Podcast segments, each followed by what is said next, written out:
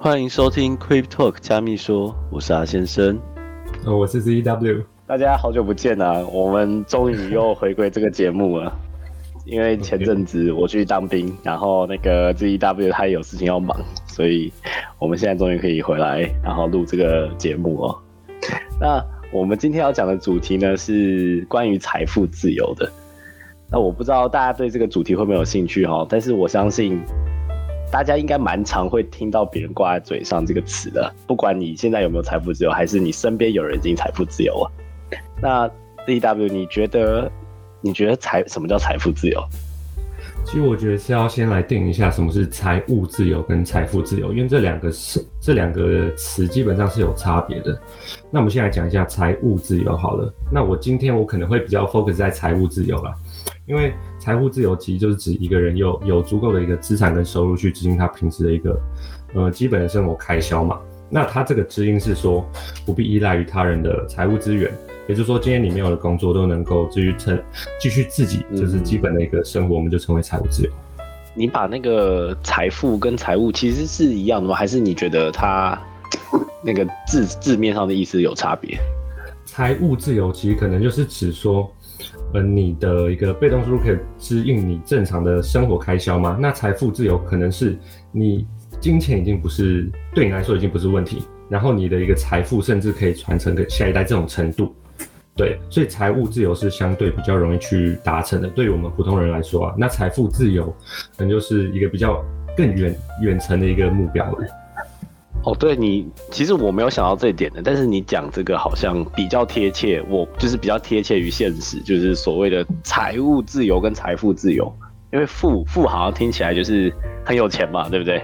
所以好像就没有什么差，但是财务的话，应该就是代表说你的，你刚刚有说被动收入是可以 cover 住你生活所需这一块，然后我们把它称之为财务自由这样。对，没错，因为之前其实我常常会听到，可能有些人会把这两个概念，呃的区别没有搞清楚。对，所以有些人可能他自己本身是没有什么消费欲望，然后他也把目标定在说，那我不上班生活就好。但他们 focus 的点是在说，我们要存多少钱才能退休的那个数字，而不是说每个月我们要创造怎样呃多少的一个呃被动现金流的一个管道跟方法。好，那我想下我自己，应该我跟你的定义应该都差不多，就是我觉得大家想的都差不多。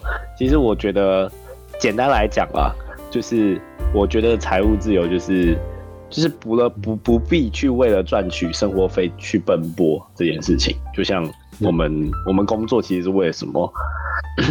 可能有些人是工作是为了兴趣啊，但是我相信绝大部分人工作就是为了赚取所谓的生活费嘛。就是我，对对，其实我下个月的生活费，或者是我，因为 我们钱有很多地方要用，对，那我们最基本的就是所谓呃的生活费这样。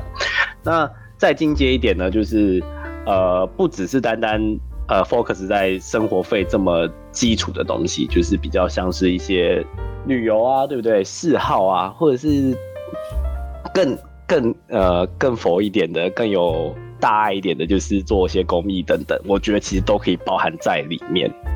对，所以呃，如果我觉得财务自由就是你不用透过去工作，然后通过去劳力，或者是不管是脑力还是劳力好了，就可以就可以 cover 住这些开销的部分。OK，了解。那我们就可能就进到下一个话题好了。那你觉得就是我们一般人是要？通过怎么样的一个途径才能去达到这个财务自由？我们先说财务自由好了，财务自由的一个阶段，怎么样的途径啊？我觉得最基本的就是，呃，你一定要有资金，那笔资金可能是你透过之前的工作或者是一些不管什么管道存来的一笔钱，然后可以支撑你开启这个财务自由的一件事。因为财务自由不可能说。你没有，你原本没有存款，或者是你没有一笔资金，你就可以开始的。所以你要先存到一定足够的财富了，我觉得。然后再来就是你有这笔财富以后，你要怎么样去进行财务的规划？可能这里面就包含着一些，呃，你要确保你的财富可以稳定增长的方法，就是像投资啊之类的。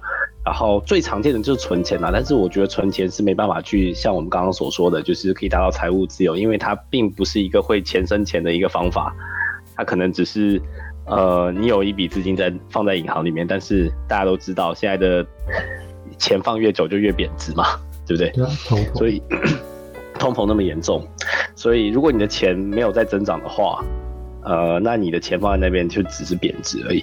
所以我觉得就是你要有一笔资金，然后你要有开始做财务规划的部分。财务规划呢，就是像我刚刚说的，包含一些呃最基本的存钱啦，然后再来就是投资的策略。投资的策略就可能有一些比较稳定增长的标的，呃可能对我们来说比较稳定的话，应该算是股票吧，对不对？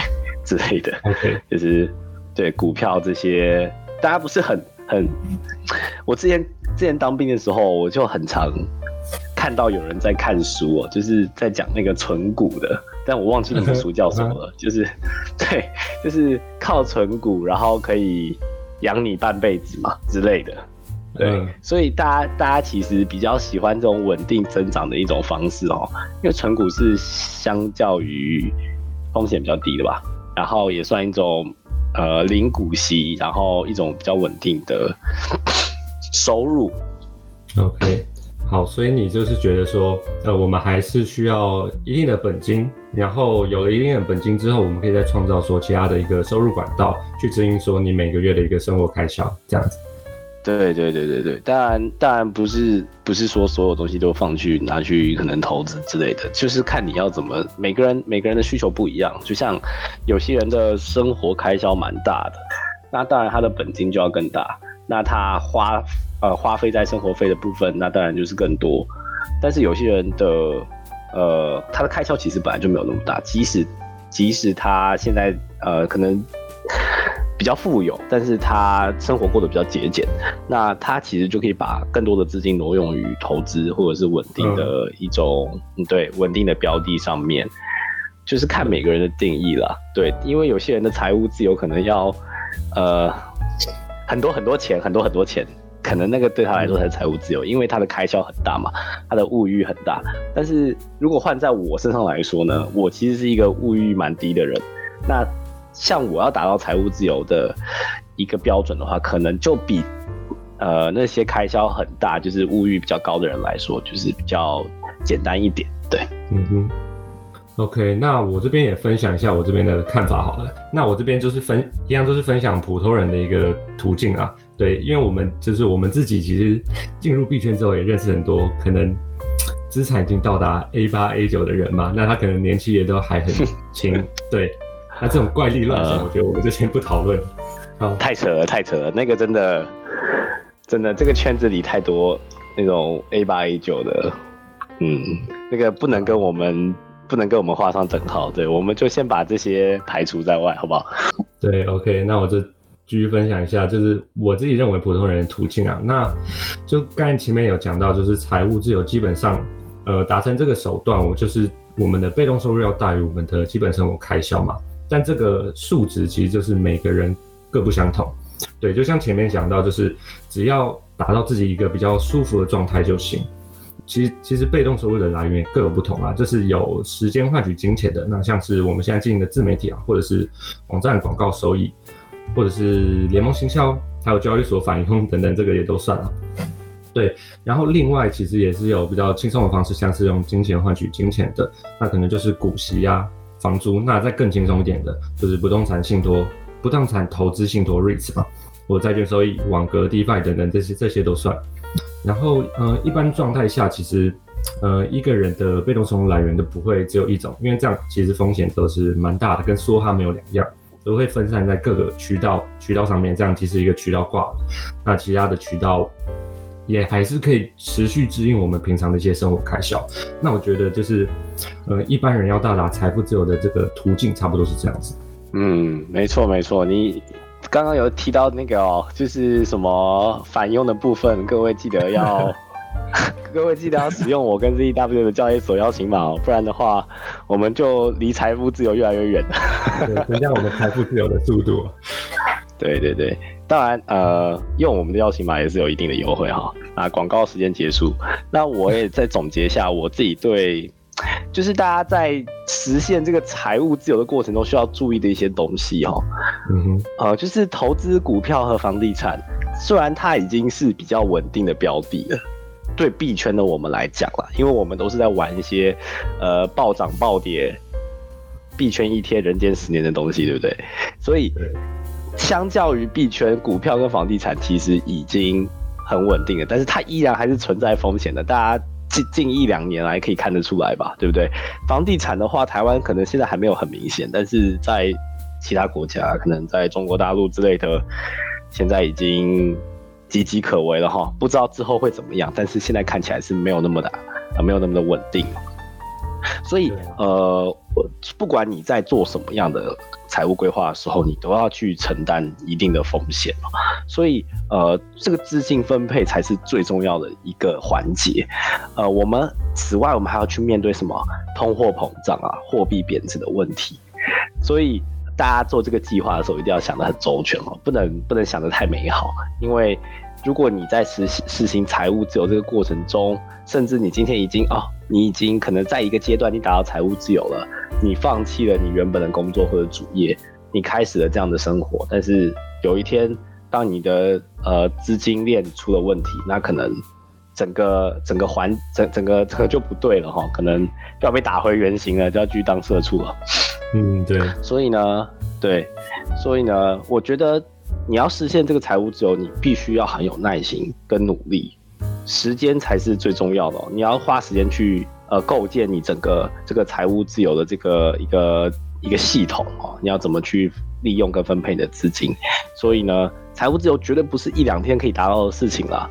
我相信，呃，大家如果能在可能四十岁以前嘛，能完成这件事情，就是一件非常了不起的、对，当然我们现在排除了那些怪物们，对不对？那些 A 八 A 九的怪物们，那我们基本上排除出去了。对，怪力乱神我们排除掉了。我们普通人，我觉得四十岁以前能达成这个目标，已经是非常的厉害了。也比每个人不一样，就到达比较比较舒服的一个状态就可以。那接下来我们可能就进到今天那个重点了。我蛮好奇，你平常是在呃资产是怎么做配置的？嗯，你说我本人吗？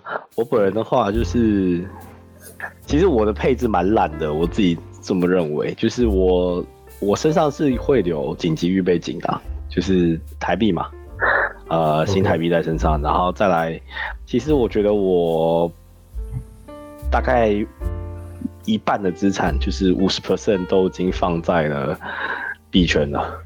币圈，然后另外对五十 percent 是现金。呃，五十 percent 是现金，对，就是这样。这样这样这样，好像我这样想一下，我其实没有认真想过这个问题，但是我想一下，好像确实是这样。对，就是这么的简单暴力。